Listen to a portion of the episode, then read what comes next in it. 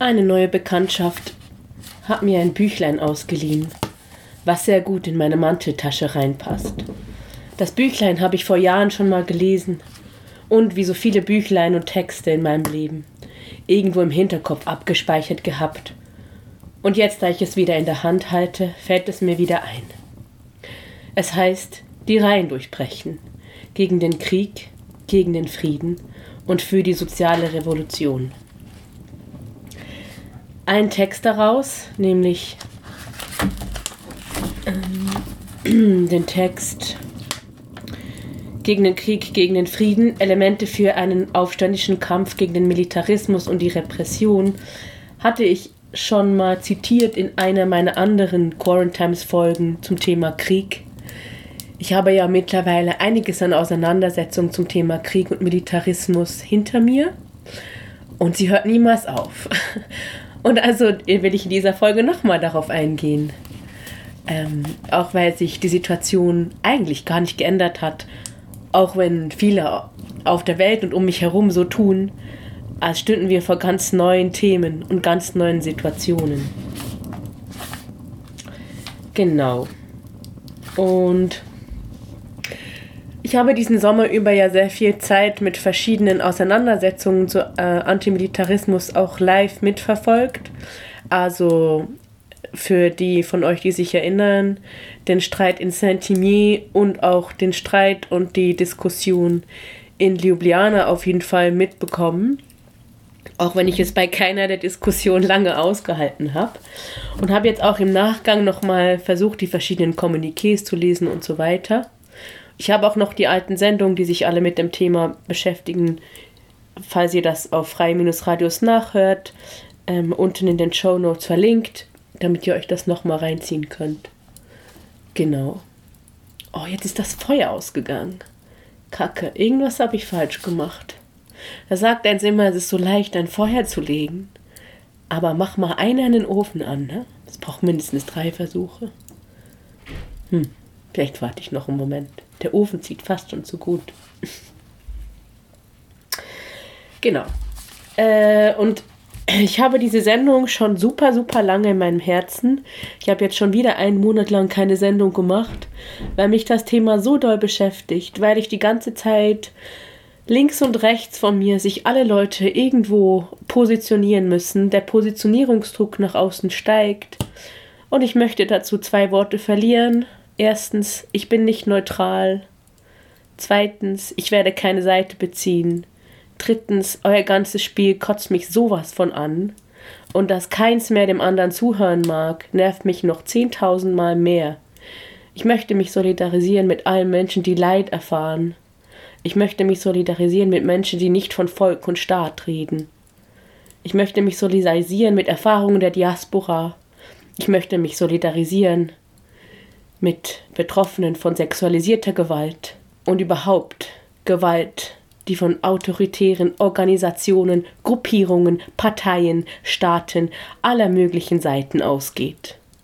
Da liegt meine Solidarität antinational, antivölkisch und nirgendwo sonst. Ihr könnt mir jetzt den Strick daraus drehen, wie ihr mögt, aber nein, ich bin auch nicht bereit, die Auslöschung des einen Staates zu fordern oder irgendeine Staatenlösung wie sie euch gerade in den Sinn kommt, von heute oder morgen oder 1998 oder whatever. Ich bin nicht bereit, Antisemitismus zu akzeptieren, auch wenn er von eurer noch so rechthaberischen Seite kommt. Und ich wünsche mir, dass ihr ihn seht. Und ich bin nicht bereit zu akzeptieren, dass Menschen das Gefühl haben, Krieg, Bomben, Waffen, Auslöschung von Tausenden, Abertausenden von Menschenleben sei eine Lösung. Und das hat mit Neutralität nichts zu tun. Und genau um diese komplizierte Auseinandersetzung geht es in der heutigen Folge zu Antimilitar What? bei Quarantimes.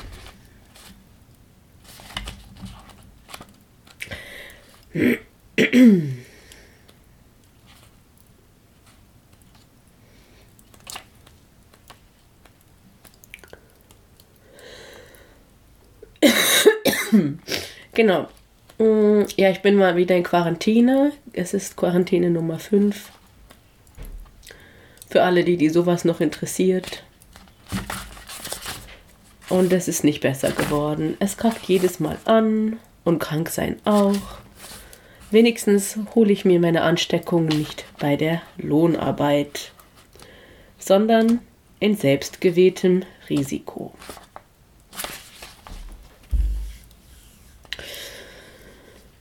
Ja, da ich mir das Büchlein ausgeliehen habe, hatte ich mir natürlich nichts angestrichen, aber ich hatte so Erinnerungen an gute Textpassagen, die ich jetzt hier live für euch rumblätternd suche. Genau, dieser Text gegen den Krieg, gegen den Frieden, der ist aus dem Jahr 2015. Also in einer anderen Zeit. Ähm, in einer Zeit, in der die zunehmende Autoritarisierung des Staates nur noch so und äh, beobachtet wurde, aber noch nicht zu den Ausmaßen geraten ist wie jetzt. Aber schon da ist die Rede von der Repressionsfabrik. Genau, das wäre dann auch der Teil, wo ich anfange. Die Repressionsfabrik ist ein viel untersuchter und viel gemiedener Gegenstand. Die Repression wäre bloß eine leere Idee ohne realen Einfluss, wenn sie sich nicht in Strukturen und Menschen konkretisieren würde. Und in der Tat, sobald wir anfangen, über Waffenproduktion, Verteidigungs- und Sicherheitssysteme, Überwachung und Kontrolle zu sprechen, so sehen wir unmittelbar Hunderte von Industrieanlagen, Fabriken und Laboren vor unseren Augen, aber auch Tausende von Ingenieuren, Spezialistinnen, Forscherinnen und auch Basisarbeitern, alles und alle mit der Produktion von Todes- und Kontrollinstrumenten beschäftigt. Kriege und Militarisierung werden hier produziert. Sie werden hier vorbereitet und geplant. In den meisten Fällen werfen sie hier ihre saftigen Profite ab. Und so kann derjenige, der handeln will, auch hier die Produktions ins Visier nehmen. Und da die Trennlinie zwischen militärischen und zivilen Anwendungen heute und Anmerkung Trailey heute noch mehr sehr verschwommen, ja sogar inexistent geworden ist, umfasst die Todesproduktion auf immer direktere Weise breite Wissenschafts- und Wirtschaftssektoren. Abgesehen von den bekannten und gigantischen Waffenproduzenten liefern Hunderte von anderen Unternehmen, oft sehr anonym und diskret, die notwendigen Bestandteile für erstere und einmal zusammengebaut, werden diese Bestandteile zu schrecklich perfektionierten Bomben. Gleiches gilt für Labor und Forschung. Um nur ein Beispiel zu nennen. Die Logik der Konzentrationslager Anmerkung Trailer, nein, es geht hier nicht darum, die Einmaligkeit der Shoah abzusprechen. Das heißt, die Aufrechterhaltung der Ordnung durch Zonierung, durch Einteilung in Zonen, die wir in jedem militärisch besetzten Territorium, aber auch im totalitären Urbanismus der Metropolen verwirklicht sehen, erfordert eine gesteigerte Kontrolle und eine laufende Überwachung der Grenzen dieser Zonen und ihrer Zugangswege. Es gibt eine ganze angewandte Wissenschaft, die sich in den letzten Jahren in schwindelerregender Entwicklung befindet, in Bezug auf das, was die Problematik des Checkpoints bezeichnet werden könnte. Und ich finde das total spannend mit diesen Checkpoints, weil wir uns da auch sehr gut daran erinnern können, wie sie beispielsweise, das war ja 2015, ne? Äh, wie 2017 in Hamburg auch versucht wurde oder überlegt wurde, ob es solche Checkpoints geben wird. Und vor allem, wie wir dann in China ähm, im Zuge der Maßnahmen um die Pandemie zu bekämpfen, ja diese Checkpoints auch nochmal real auf eine ganze Bevölkerung ausgeweitet wurden und angewandt. Also so, mh, mm, da sind schon Dinge passiert, die hier schon vorausgesehen wurden. Im Sinne von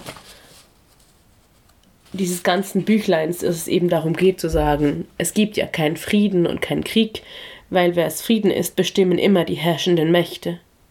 Und was Krieg ist, auch. Genau. Die Anarchisten sind gegen den Krieg, gegen alle Kriege. Aber wir sind auch gegen den Frieden. Wir sind gegen den Frieden der Märkte, gegen den Frieden der Autorität, gegen den Frieden der Abstumpfung und der Knechtschaft.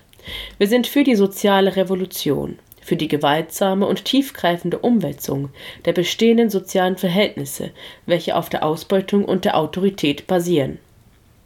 Aber diese Felsen des anarchistischen Ideals halten bei Stürmen nicht immer so gut stand. Nicht selten hat man GefährtInnen sagen hören, äh, gegendert hier von mir, dass die NATO-Intervention in Libyen nicht das geeignetste sei, was es anzuprangern gibt. Ebenso gibt es heute wenige anarchistische Stimmen, die sich gegen die militärische Intervention der internationalen Koalition in Syrien erheben. Es ist auch nicht ungewöhnlich, dass AnarchistInnen dem Prinzip des taktischen Opportunismus unterliegen. Der Feind meines Feindes ist mein Freund. Ist es immer noch nötig, daran zu erinnern, dass der Feind meines Feindes von heute, gestern auch der meine war und dass ich vielleicht morgen von beiden als Feind betrachtet werden kann? Dazu Anmerkung Traily. Ich habe vor allem in den letzten Monaten immer wieder gemerkt, wie leicht eins, also auch auf jetzt nicht nur Ebene, einer politischen sozusagen Ebene als also die Anarchisten natürlich, also ist ein sicher gewohnt, dass man da von jeder Seite immer falsch verstanden wird. Aber gerade auch äh, die Verhärtungen der letzten zwei Monate haben mich in eine Art Schockstarre und Sprachlosigkeit versetzt, weil ich das Gefühl hatte, und immer noch habe. Man ist direkt einfach ein Feind. Ähm, und diese Logik der Feindschaft, also und des gewollten Missverständnisses, durchzieht irgendwie gerade alle Lebensbereiche.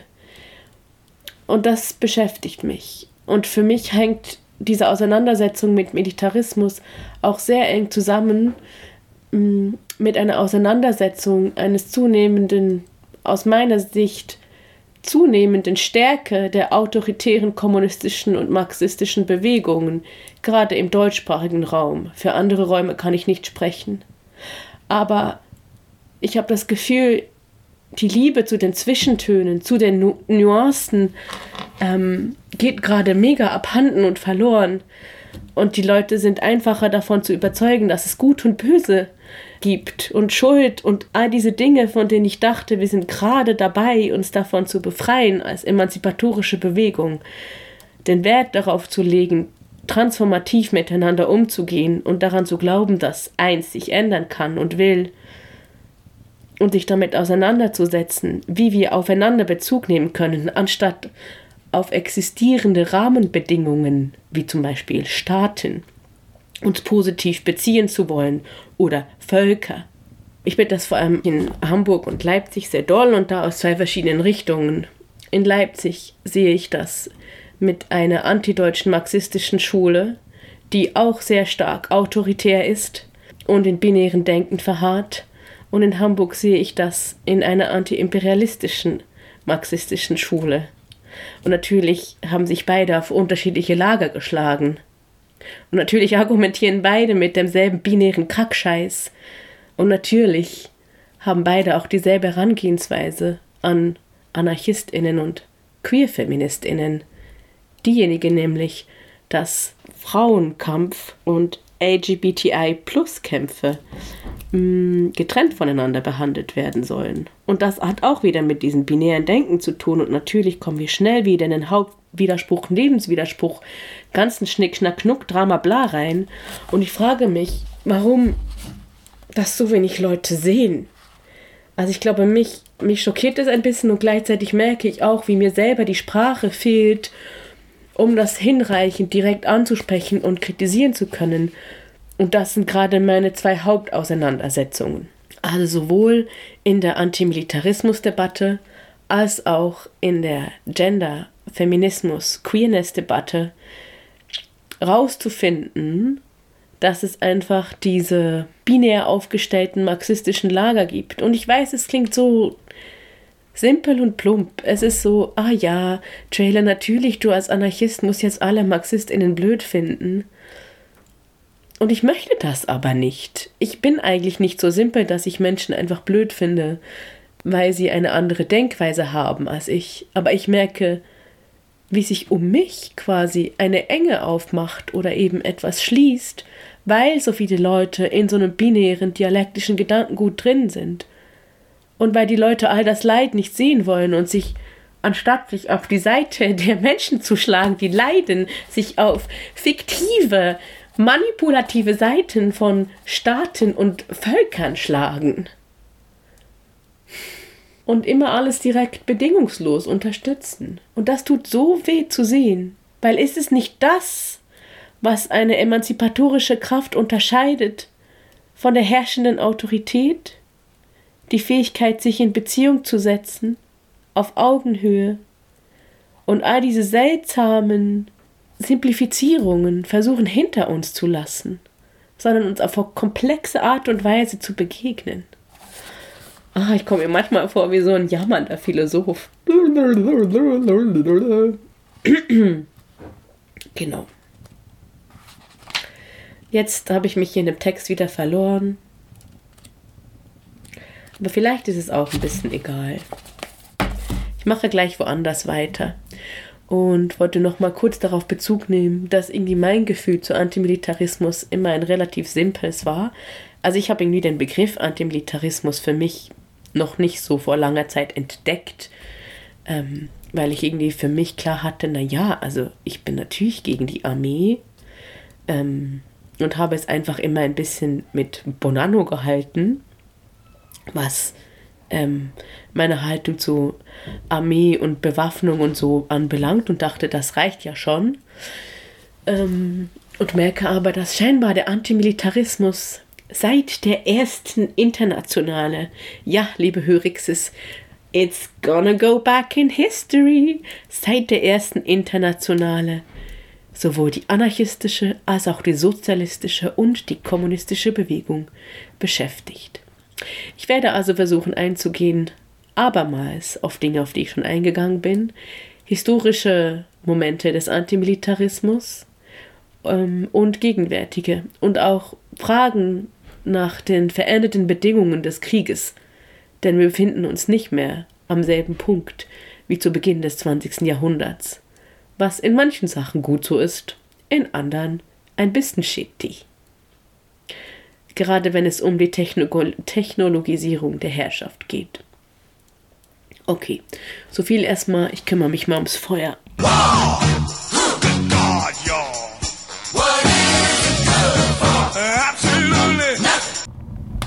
Okay, das mit dem Feuer ging schneller als gedacht. Ich komme jetzt zum Auszug aus dem zweiten Text in dem Buch Die Reihen durchbrechen. Der Text heißt Der moderne Krieg und seine Konturen. Für viele Anarchistinnen kann nicht die Rede von dem gerechteren oder akzeptableren Krieg die Rede sein. Die Konsequenzen einer solchen Auffassung der Realität sind weniger offensichtlich, als es auf den ersten Blick scheinen mag.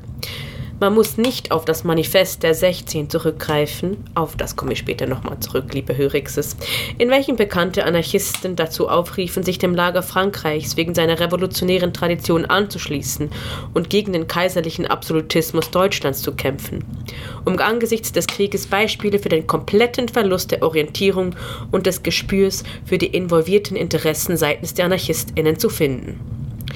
Der Großteil des heutigen antifaschistischen Diskurses reproduziert im Miniaturformat die gleichen Fehler und spiegelt die Ideen des in den 70er Jahren weit verbreiteten Antiimperialismus wider. Demokraten versus Faschisten hier, Staaten der dritten Welt gegen Staaten des Westens dort. In jüngster Zeit akzeptieren die Unterstützer des Kampfes gegen den Faschismus der Dschihadisten in Syrien sogar die Streitkräfte der US-Luftwaffe im eigenen Lager eine Position, die bereits während jenes Krieges präsent war, welche zum Zerfall des ehemaligen Jugoslawien in den 90er Jahren führte. Für alle die, die das interessiert, kann ich euch nochmal ähm, alle Ausgaben der Antipolitika ans Herz legen, die ihr finden könnt. Besonders äh, die letzte. In gleichem Maßen verteidigen viele mit gerümpfter Nasen die internationalen Interventionen, um die Grausamkeiten einzudämmen, die während der sogenannten Bürgerkriegen in vielen afrikanischen Ländern begangen wurden. Bevorzugt die Interventionen der Blauhelme, welche weniger Ablehnung provoziert als die der französischen Fremdenlegion oder die einer Koalition der NATO. Heutzutage hat es fast den Anschein, dass die westlichen Armeen eher freiwillige Rekruten einsetzen, anstatt einer Massenrekrutierung, um ihre Drecksarbeit durchzuführen, sprich Der einzige Faktor, der uns davor verschont zu sehen, wie Libertäre sich in Armeen einreihen, um die Bösen zu bekämpfen, die noch stärker konterrevolutionär sind als die Anhänger der kommerziellen, kommerziellen Demokratie. Man wird uns erwidern, dass nicht alles schwarz oder weiß ist. Ja, das werde ich euch erwidern. Aber das Problem, welchem wir uns hier zuwenden wollen, liegt nicht in der Bestimmung der revolutionärsten Positionen, sondern darin, wie schwierig es ist, in den Kriegen zwischen den Mächten die Ergreifung einer Partei abzulehnen. Im Jahr 1976 schreibt Louis Mercier Vega in dieser Problematik Zitat in den meisten Fällen ist die Ergreifung einer Partei durch das Gefühl der Hilflosigkeit seitens der Militanten bestimmt.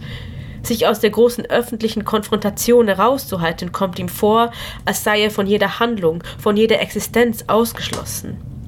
Es geht jedoch weniger darum, neutral zu sein, als vielmehr die Regeln eines Spieles abzulehnen, welches nicht das seine ist. Ergreift man für eine Seite Partei, führt dies zum Verschwinden der eigenen Persönlichkeit. Der Einsatz bedeutet ein Selbstmord als anarchistischer Aktivist. Aber wie lehnen wir die Regeln eines Spiels ab, welches nicht das unsere ist? Ja, das frage ich mich auch. Das frage ich mich wirklich. Und dann kommen halt auf der nächsten Seite so ein paar Beispiele. Und das sind jetzt nicht an sich schlechte Beispiele. Und ich meine, es gibt ja genug Erklärungen zu, was ein Praxis tun, praktisch tun kann. So, ne? Sei es die Erzählung von den militanten Kleingruppen, sei es DeserteurInnen zu unterstützen und so weiter und so fort. Und das mag alles stimmen. Aber trotzdem hilft es mir nicht dabei, irgendwie mich aus diesem Gefühl rauszulösen, mich positionieren zu müssen oder sonst als neutral wahrgenommen zu werden.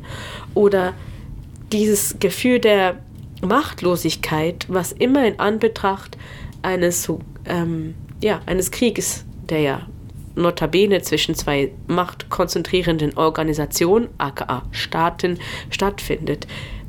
Ähm, genau, diese Machtlosigkeit ist dann einfach noch größer. Und ich weiß auch, dass es lächerlich ist, weil es ist immer genau gleich. Also, genau. Deswegen mache ich jetzt erstmal einen Dive Back to History. Eigentlich bin ich gegen Krieg, aber die da oben machen ja doch, was sie wollen. Ja, ich habe mir gerade eine Tasse Tee eingegossen und gemerkt, dass ich auf jeden Fall keine Lust mehr habe, auf diese autoritären marxistischen Lagerbildungen einzugehen, sondern dass ich mich vielmehr wieder auf die Auseinandersetzung innerhalb der anarchistischen Bewegung konzentrieren will. Und die zeigt sich im Moment und wie auch schon seit knapp zwei Jahren, konkret am Beispiel des Kriegs in der Ukraine. Okay, also es gibt eigentlich zwei Grundlinien in Bezug auf den Krieg, ähm, die zu Beginn des 20. Jahrhunderts schon einen Streit unter Anarchistinnen ausgelöst haben. Das eine ist die Linie Malatesta, veröffentlicht am 20. März 1915 in der Zeitschrift Volontar aus Ancona, ähm, das anarchistische internationale Manifest gegen den Krieg ähm, und unterzeichnet von Alexander Bergmann, Luigi Bertoni, Henry Combs, Emma Goldman, Alexander Shapiro, Hippolyte Havel, Ferdinand Domela Neuwenhuis. Ähm, äh, tolle Namen, kenne nur die Hälfte, keine Sorge. Ähm, genau indem man bekräftigte, Zitat, dass die Ursache des Krieges einen allgemeinen Charakter habe und in der Natur des Systems der politischen und ökonomischen Ausbeutung selbst repräsentiert durch Staat und Kapitalismus bestehe. Es gebe keine pazifistischen Alternativen, die den Kurs ändern könnten. Der Krieg werde gegen die Völker geführt und diese hätten nur eine Wahl, die soziale Revolution, wenn sie diese Situation aus Zerstörung und Tod nicht unterwerfen bleiben sollten. Dann gibt es die zweite Linie, also wir haben zum einen die Linie Malatesta, nenne ich sie jetzt mal, und zum anderen gibt es die Linie Kropotkin. Und das ist eingegangen in die Geschichte als das Manifest der 16 und ähm, kam am 14. April 1916, also ein Jahr später, in der Tageszeitung La Partei raus und wurde unterzeichnet unter anderem von Christian Cornelissen, Charles Malato, Paul Reclus und Valam Cherkesov alle als Vertreter einer Position der Entente. Denen ging es auf jeden Fall darum zu sagen, auch sie nennen sich Antimilitaristen. Deshalb haben wir Anarchisten, wir Antimilitaristen, wir Kriegsgegner, wir leidenschaftlichen Befürworter des Krieges und des brüderlichen Miteinanders der Völker uns auf die Seite des Widerstandes gestellt, in dem Glauben, unser Schicksal nicht von dem der übrigen Bevölkerung trennen zu dürfen. Wir halten es für überflüssig zu betonen, dass wir es lieber gesehen hätten, dass diese Bevölkerung ihre Selbstverteidigung in die eigenen Hände nimmt. Da dies unmöglich war, blieb nur sich das Unabänderliche zu fügen.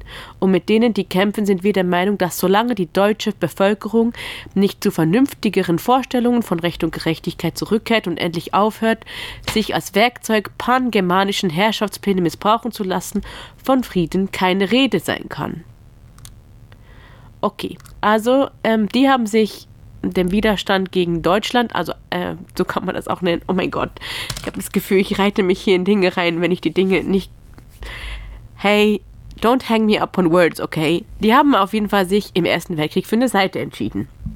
Malatesta fand das natürlich dumm und hat darauf nochmal geantwortet: Nieder mit den Kapitalisten und den Regierungen, allen Kapitalistinnen und alle Regierungen. Ja. Also wir sehen also, das sind die zwei Positionen von vor 100 Jahren. Und wer jetzt ein bisschen aufgepasst hat, wird feststellen, das sind die zwei Positionen heute noch. So, das wollte ich einfach erstmal nochmal hier als historischen Background liefern zu anarchistischer Antimilitarismus. Also es gibt die Leute, die sagen, der einzige Ausweg ist die soziale Revolution und ich spiele euer Spiel nicht mit. Und die anderen Leute, die sagen, eins muss sich gegen imperialistische Angriffskriege stellen. Weil es immer noch das kleinere und das größere real existierende Übel gibt. So würde ich die Position ungefähr zusammenfassen. Spannend dabei, um jetzt doch noch einen kurzen Schlenker zu den nervigen Marxist-Bros zu machen, ähm, ist ja, was heute gerade wieder an Popularität gewinnt, ist dieser Ausdruck von revolutionärer Defetismus. Ähm, ich möchte alle, die sich als antimilitaristisch bezeichnen und sich noch nicht so richtig mit dem Unterschied von Marxismus und Anarchismus auseinandergesetzt haben, äh, darauf hinweisen, dass das Wort revolutionärer Defetismus von Lenin kommt, dass Lenin ein Schlechter ist, mit anderen äh, marxistischen, leninistischen Tendenzen genau, mag ich gar nichts dazu sagen Bolschewiki scheiße. Ähm, genau, wer sich mit der ganzen Geschichte nochmal auseinandersetzen will, kann das gerne tun. Tatsächlich ist aber ähm, die Position Lenins eigentlich übernommen von anarchistischen Positionierungen gegen den Krieg, wie so viele von den marxistischen tollen Ideen von Anarchistinnen genommen wurden, mit einem neuen autoritären Branding versehen und für die eigene Sache eingesetzt. Also verwendet nicht das Wort revolutionärer Defetismus.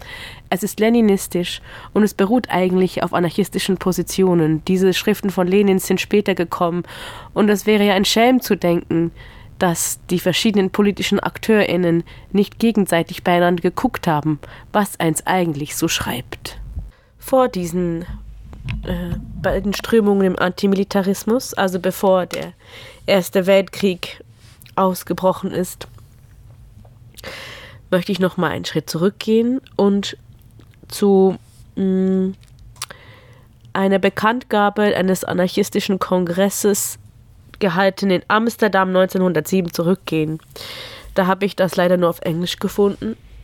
da steht The anarchists desiring complete liberty of all individuals, the integral emancipation of humanity, are naturally, essentially, the outspoken enemies of any armed force in the hands of the state, army, police, magistracy, etc. They engage the comrades, and in general all men aspiring for liberty, to struggle by all possible means, according to their temperament and the circumstances, individual revolt, refusal of military service, individual or collective, passive or active disobedience, for the radical destruction of all instruments of domination. They express the hope that all nations concerned will answer by an insurrection to any declaration of war.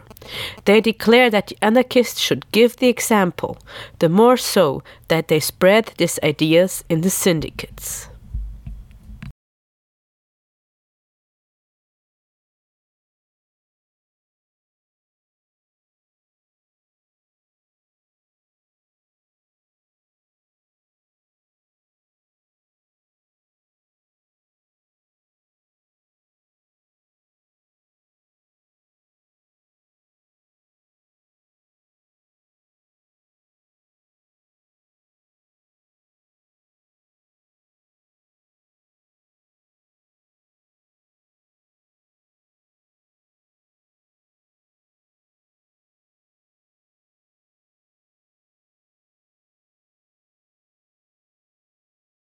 So, bevor ich jetzt auf den super aktuellen Beef zu sprechen komme, über den ich ja schon ein paar Mal gesprochen habe, konkret würde ich sagen, geht es um Positionen bestimmter AntimilitaristInnen und andere Antimilitaristinnen.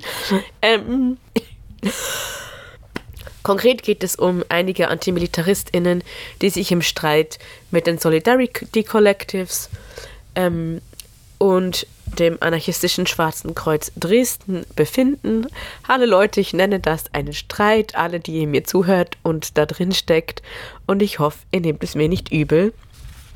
Genau, möchte ich noch auf eine weitere Publikation aufmerksam machen, erschienen im Revolutionsverlag mit dem Titel Kriegszeiten, ein antimilitaristischer Reader zur Frage des Krieges sowie des Kampfes dagegen unter besonderer Berücksichtigung sogenannter Verteidigungskriege. Und ähm, natürlich geht es hier schon eindeutig in die eine Richtung. Und der ist Mitte März 2023 erschienen, also auch den ganzen Sommer über an verschiedenen Orten erhältlich gewesen. Genau. Und es kommen sehr viele verschiedene Anarchistinnen zu Wort. Mm, und trotzdem, ja, ist es mir auf jeden Fall ein Anliegen, wegzukommen von den Dingen, die vor dem Zweiten Weltkrieg passiert sind, weil das für mich schon nochmal eine andere Zäsur bedeutet. Ähm, also ich frage mich bei antimilitaristischen Positionen, okay, als was äh, begreifen wir die Partisanennenkämpfe in Italien im Zweiten Weltkrieg ähm, und Anarchistinnen, die sich staatlichem Widerstand gegen den Nationalsozialismus auf Seiten Frankreichs äh, oder irgendwie der Alliierten sonst wie zugeschlagen haben. Äh, oder, oder, genau, also so, ach, ich weiß nicht, ich bin mit diesem ganzen Thema Nationalsozialismus, finde ich schon irgendwie, ja, genau, einerseits krass und bin so, ja, das kann man ja nicht unbeantwortet lassen, aber andererseits auch nochmal im Versuch, mich so darauf zu konzentrieren oder mir das vorzustellen, was bedeutet das also, dieser Widerstand, wenn ich sage, ich bin Anarchist und Antimilitarist und dann bedeutet das halt ja, wie immer, ganz einfach, Antipolitik, nämlich Selbstorganisation. Und da können ja PartisanInnen sehr wohl dazugezählt werden. Ähm, genau. Also so quasi dieser Selbst dieser selbstorganisierte Widerstand. Und da auch für, findet für mich dann so ein, eine Möglichkeit von Anknüpfung statt an viele Dinge, die wir ja nicht vergessen sollten, die ja irgendwie aus dem Ersten Weltkrieg heraus passiert sind. Also gerade auch ähm, in, hier in der Region mit dem Kieler Matrosinnenaufstand und so weiter. Oder dann später der Münchner Räterepublik. Also da waren ja Bewegungen, auch anarchistische starke Bewegungen, ähm, und andere antiautoritäre sozialistische Bewegungen, der Rätekommunismus und so weiter, die ja aus einer Antikriegspositionierung heraus passiert sind, allerdings auch innerhalb der bereits militarisierten Menschen. Also genau, und da irgendwie nochmal zu gucken, was ist das für eine besondere Form der Selbstorganisation in Kriegsgebieten, in Kriegszeiten. Ähm, und was hat das mit anarchistischem Antimilitarismus zu tun? Quasi den Krieg auf die Revolte umkippen lassen. Ist das möglich? Wie ist das möglich? Gab es solche Tendenzen eigentlich auch während des Zweiten Weltkriegs und sie werden verschwiegen? Warum ist es nicht geklappt. Was bedeutet, also so, genau, irgendwie so. Oder genau, war der autoritäre Charakter, um es mit Adorno zu sagen, in Deutschland zu groß? Also war alles so verkackt, äh, dass das nicht möglich ist oder nicht möglich war. Ähm, ja, das sind so ganz viele Gedanken, die mir dazu im Kopf rumschwelfen und ich habe aber auch das Gefühl, es ist schwer, die überhaupt ausdrücken zu dürfen, weil ich die ganze Zeit Angst habe, was Falsches zu sagen, weil ich nicht genug weiß und wollte aber all diese Dinge einfach mal für euch in den Raum stellen. Vielleicht weiß eins von euch dazu was oder macht ihr diese Gedanken auch. Ähm, hat Lust dazu, Texte zu verfassen oder sich damit auseinanderzusetzen. Ich freue mich immer, wenn Anarchistinnen in die Debatte gehen. Äh, und äh, das ist immer wieder eine gute Gelegenheit, meine E-Mail-Adresse zu droppen. quarantimes at riseup.net. Sag Bescheid, ich bin interessiert. And he knows he shouldn't kill.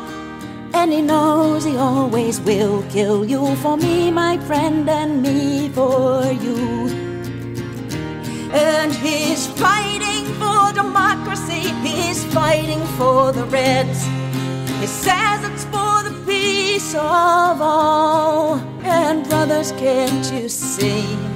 This is not the way we put an end to war.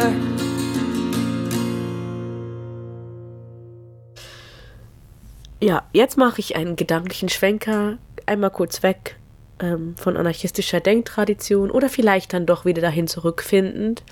Und so habe ich gestern ein Feature angehört von Deutschlandfunk Kultur. Da ging es um Vulkane. und um. okay. Wow. I know, it seems like a fucking stretch. But hold on. Ähm, und darin ging es dann auch um äh, Kriege, die die Ptolemäer gegen irgendwelche andere Mächte geführt haben. Whatever. Da kenne ich mich wirklich zu wenig aus. Ähm, aber dass eigentlich immer, wenn Vulkane ausgebrochen sind, gab es Aufstände im eigenen Land. Ähm, damals war Ägypten unter ptolemäischer Herrschaft.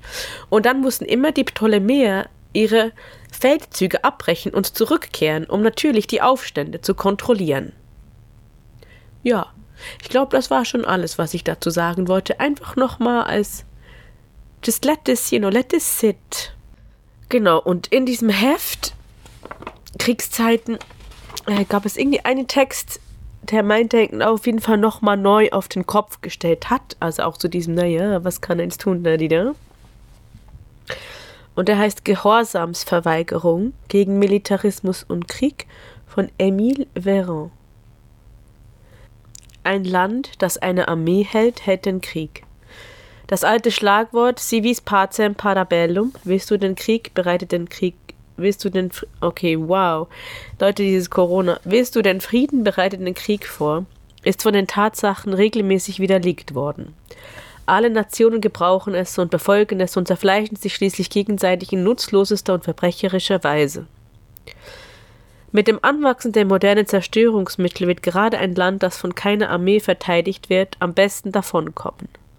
Selbst wenn man annimmt, dass das Land eine Besetzung nicht vermeiden kann, so ist es wenigstens nicht von totaler Vernichtung bedroht. Das Schicksal Dänemarks war im letzten Krieg, in dem es kampflos besetzt wurde, besser als das Belgiens und Hollands, die sich geschlagen haben. Die offenen Staaten, die ihren Ländern den Krieg gespart haben, hatten die am wenigsten rigorose Besatzung. Und im Kriege selbst, wenn Tod und Verderben wüten und weder Niederlage noch Abhängigkeit, weder Invasionen noch Besetzungsjahre ausgeschlossen werden können, bleibt in Generalstäben zur Rettung einer Stadt nur ein einziges Mittel übrig, die militärische Verteidigung der betreffenden Stadt aufzugeben und die Stadt als offen zu erklären. Und dieses Mittel propagieren die Gehorsamsverweigerer aus Gewissensgründen zur Rettung aller Länder und aller Städte dieser Welt. Aufgeben jeder militärischen Verteidigungsabsicht, denn nur auf diese Weise kann die Zerstörung vermieden werden. Als Herr Paul Renault 1940 durch den Rundfunk bekannt gab, dass Paris Straße um Straße, Haus um Haus verteidigt würde, begriffen die PariserInnen, dass, dank der unfassbaren Verehrung der Zentralgewalt, nicht nur Paris, sondern die ganze Heimat sich in einen Friedhof verwandeln würde. Paris war zu spät zur offenen Stadt erklärt worden, wie wenn man sich gescheut hätte, die Stadt zu retten, und die Pariser wurden von Paul Renault auf die Landstraßen getrieben, wo es im ganzen übrigen Land, das militärisch verteidigt, also vollkommen unsicher wurde, den Bombenangriffen ausgesetzt waren. Der französische General Hering rettete die Stadt, indem er sie mit seinen Truppen verließ und ebenso rettete sie 1944 der deutsche General Holtitz zum zweiten Mal, indem er die Befehle der deutschen Regierung, Paris Haus um Haus und Stein um Stein zu verteidigen, nicht befolgte. Ebenso hat der Bürgermeister von Chartres im Juni 1940 zur Verteidigung und Rettung seiner bombardierten Stadt die Initiative ergriffen, den Deutschen entgegenzugehen und Chartres zur offenen Stadt zu erklären. Die Kommunalverwaltung dieser Stadt hat seither eine Reihe anderer ziviler Verteidigungsmaßnahmen getroffen, die allen geopferten Städten der Welt als Beispiel gegen die nationalistischen Zentralgewalten dienen sollten. Man vergisst zu leicht, dass es auf Erden nur Städte und Dörfer mit ihren BewohnerInnen gibt und dass der Zentralstaat an und für sich nicht existiert. Die Administrationen und die Büros sind ja keine Lebewesen. Wann immer eine Stadt gerettet wurde, so trotz und gegen den Willen der Regierungen. Und das war vor Hiroshima. Wie wird das nachher sein? Emile Ferrand, Neue Generation, Januar 1950, Nummer 1. Und ähm, genau, ich finde das eigentlich eine ganz spannende Betrachtungsweise, weil wenn es sich nicht auf den militärischen Widerstand konzentriert und militärisch etwas aufgibt, so steigt ja die Chance zur Selbstorganisation der betroffenen Personen. Allerdings müssen diese auch darauf vorbereitet sein oder das wollen. Und andererseits weiß ich dann auch nicht, ob das jetzt wirklich stimmen kann. Äh, genau, weil, na klar, existiert der Staat eigentlich nicht, aber er existiert eigentlich halt auch doch und hat Gewalt inne. Und ich finde gerade im Falle von Putin und seinem Imperialismus genauso wie bei allen anderen ähm, Großmächten, die Angriffskriege betreiben, sieht man das ja schon auch, dass das Leben unter bestimmten Herrschaften schlimmer ist als unter anderen Herrschaften. Das Wort Herrschaft ist schon ganz witzig. ähm, genau. Und das macht es für mich so schwierig, diese auf den ersten Blick nice Lösungen ähm, akzeptieren zu können. Weil die Frage ist ja immer, wer leidet? Und wer leidet am meisten? In welchen Situationen? Und gerade wenn wir marginalisierte Bevölkerungsgruppen ins Visier nehmen, ich weiß nicht, wie viel die von einer offenen Stadt haben, wenn dann in eine offene Stadt ganz klar alle Personen, die ins Raster X passen, trotzdem ja aufgesucht und in Lager gesteckt werden oder getötet oder vergewaltigt. You know? Also wen schützt es? Das würde mich eher interessieren. Für wen ist das eine gangbare Lösung? Ja, das erstmal meine offenen Fragen dazu. Jetzt komme ich zur aktuellen Debatte.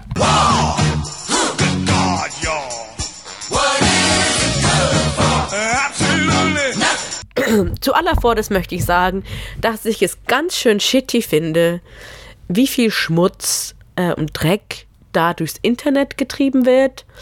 Ähm, also so sehr ich beide Positionen bis zu einem gewissen Grade sehr gut verstehen kann, finde ich es überhaupt nicht cool, ähm, womit wir wieder bei dem Gender-Thema wären, das Ganze auf Anführungszeichen militarisierte Männlichkeit, Schlusszeichen runterzubrechen, weil es in diesen ganzen Komplex mit reingreift, den wir gerade beobachten können, äh, innerhalb einer feministischen Bewegung, sich nämlich auf dieses Pseudo-Argument, dass die Männlichkeit das Problem sei, zurückzuwerfen, was einfach ein cis-sexistisches Argument ist.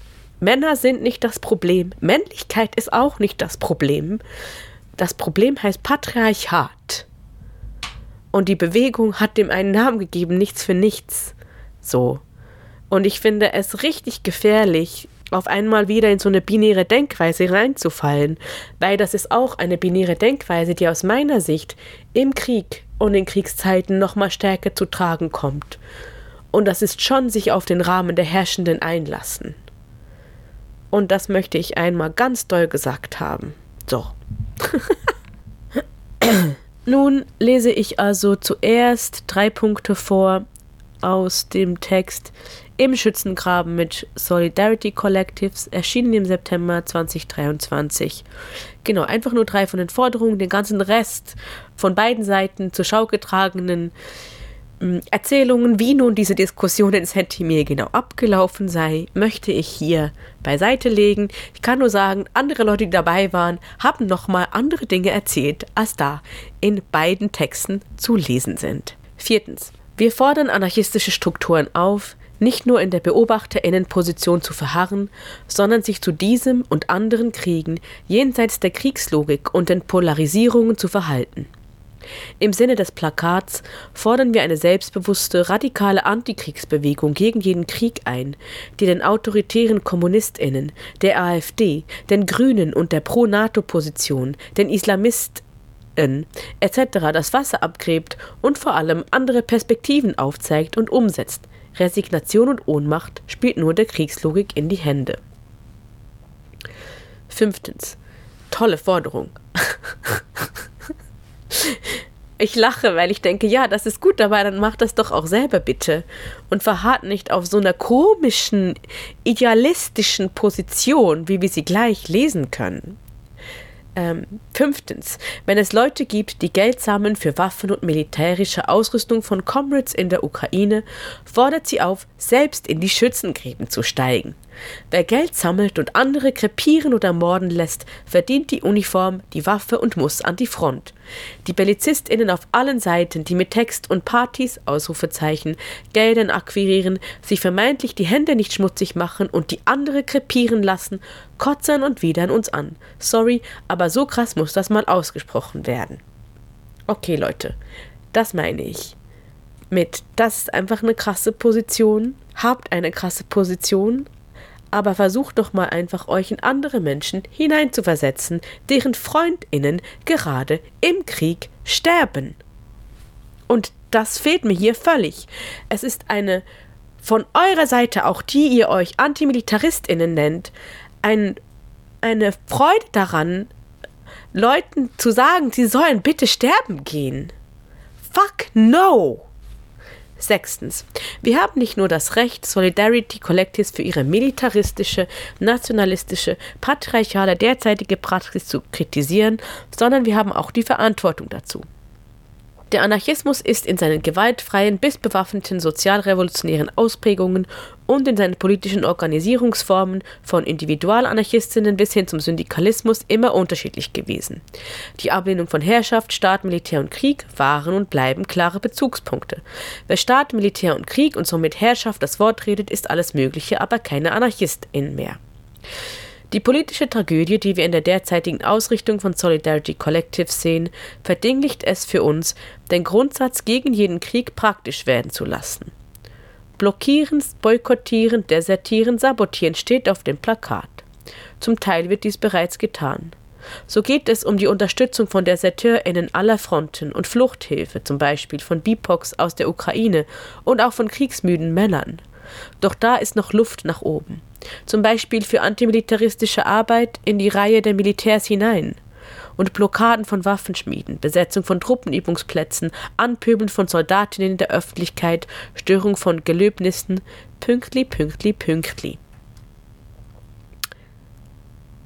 Das also aus diesem Pamphlet im Schützengraben mit Solidarity Collectives. Ich habe es auch verlinkt. Nun kam eine sehr lange Antwort darauf vom anarchistischen Schwarzen Kreuz Dresden mit dem Titel Keine Verwendung für solche Leute, weder in den Schützengräben noch im Kampf für eine andere Welt. Und der Text ist ebenfalls sehr lang und nimmt auch Bezug vor allem eben auf dieses in Schützengraben mit Solidarity Collectives. Und ich würde jetzt also auf die Inhalte wieder zurückkommen, zu denen äh, in dem Text folgendes steht. Wir müssen den Antimilitarismus von denen zurückerobern und zurückfordern, die ihn für ihre Ängste und persönlichen Ambitionen missbrauchen. Politischer Antimilitarismus ist ohne Solidarität mit denjenigen, die auf der ganzen Welt unter dem Militarismus leiden, unmöglich. Die Aufrufe der Menschen aus der Ukraine zugunsten des Friedens als einzig wahre antimilitaristische Position im Stich zu lassen, stoßen uns in die Vergangenheit zurück, als würden wir nicht mal versuchen, die Machtdynamik hinter der gesamten Militarisierung der modernen Welt zu verstehen. Es ist an der Zeit zu sagen, dass wir Antimilitaristinnen sind und wir aus diesem Grund den Widerstand der ukrainischen Bevölkerung gegen die russische Kriegsmaschinerie unterstützen, die sich seit Generationen vom Leben derjenigen ernährt, die keine Macht haben. Wir sind Antimilitaristinnen und deshalb glauben wir, dass der russische militärisch-industrielle Komplex bekämpft werden muss. Ansonsten wird er seine Expansion in Osteuropa, Zentralasien und Afrika fortsetzen. Wir sind Antimilitaristinnen, weil wir glauben, dass Anarchistinnen in Krisenzeiten an der Seite der Unterdrückten gegen die Unterdrücker stehen müssen, auch wenn es an der Zeit ist, zu den Waffen zu greifen. Wir sind Antimilitaristinnen, weil wir glauben, dass Imperien fallen sollten und auf ihren Trümmern eine freie und gerechte Welt aufgebaut werden kann. So. Und diese zwei sich gegenüberstehenden Aussagen haben bei mir auf jeden Fall diese lange Auseinandersetzung nochmal neu aufgeholt, weil ich beide Aussagen verstehen kann. Und das ist das Schlimme, liebe Hörixes. Manchmal finde ich, mehrere Dinge sind gleichzeitig wahr. Und so kompliziert ist die Wirklichkeit. Nein, ich bin nicht neutral sondern ich sehe, dass verschiedene Dinge gleichzeitig wahr sein können. Und ich verstehe auch, wie eins zu der jeweiligen Position kommt. Die Frage ist aber für mich, was bedeutet das praktisch? Hm. Also aus idealistischer Perspektive haben natürlich für mich die Leute, die den Text mit dem Schützengraben geschrieben haben, eindeutig gewonnen. Weil es klingt alles so einfach und rein und klar. Aber die Realität ist schmutzig und scheiße. Mann. Und das ist, das ist leider so. Und ich sehe nicht, wenn ich in der Position wäre, dass Freundinnen von mir in der Ukraine leben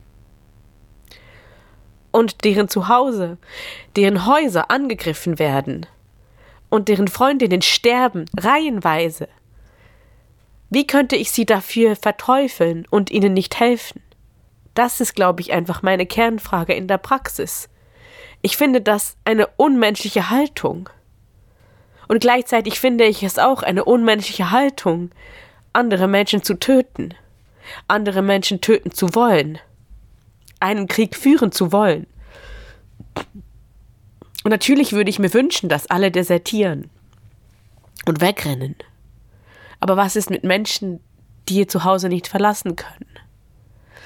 Und dann komme ich wieder auf diese Idee von Surrender zurück. Okay, angenommen, es ist Surrender. Und dann gibt es kleine Banden, die sich dann organisieren und dann endlich wirklich Schluss machen mit dem russischen Imperium. Aber wir sehen ja, wie krass diese totalitäre Macht ist. Wir sehen es ja schon in Belarus. Und die Anarchistinnen aus der Gegend warnen und rufen und landen in Knästen. I don't know, man. It's not that easy. Und ich werde hier auch keine abschließende Antwort liefern, weil ich sie auch für mich nicht habe. Ich finde es schon ein bisschen sad, dass ich schon wieder zu keiner klaren Antwort gekommen bin. Aber vielleicht in der nächsten oder übernächsten Sendung zum Thema Krieg. Das war Quarantimes Anti-Militar What? Ihr hört das freie Senderkombinat auf 93,0 FM im Hamburger Stadtgebiet, auf fsk-hh.org im Livestream oder auf DAB Plus, Kanal 12c. Und falls ihr meine Sendung mögt, ja, also falls ihr die wirklich regelmäßig hört, oder falls ihr jetzt gerade per Zufall Radio hört, ich wollte euch darauf hinweisen, dass wir ein selbstorganisierter Radiosender sind. Das heißt, There's no money but the money we get from our friends and comrades. Und das wäre eine Möglichkeit, darüber nachzudenken, ob du nicht auch 5 bis 10 Euro im Monat ans FSK geben kannst, anstatt an Netflix. Ciao!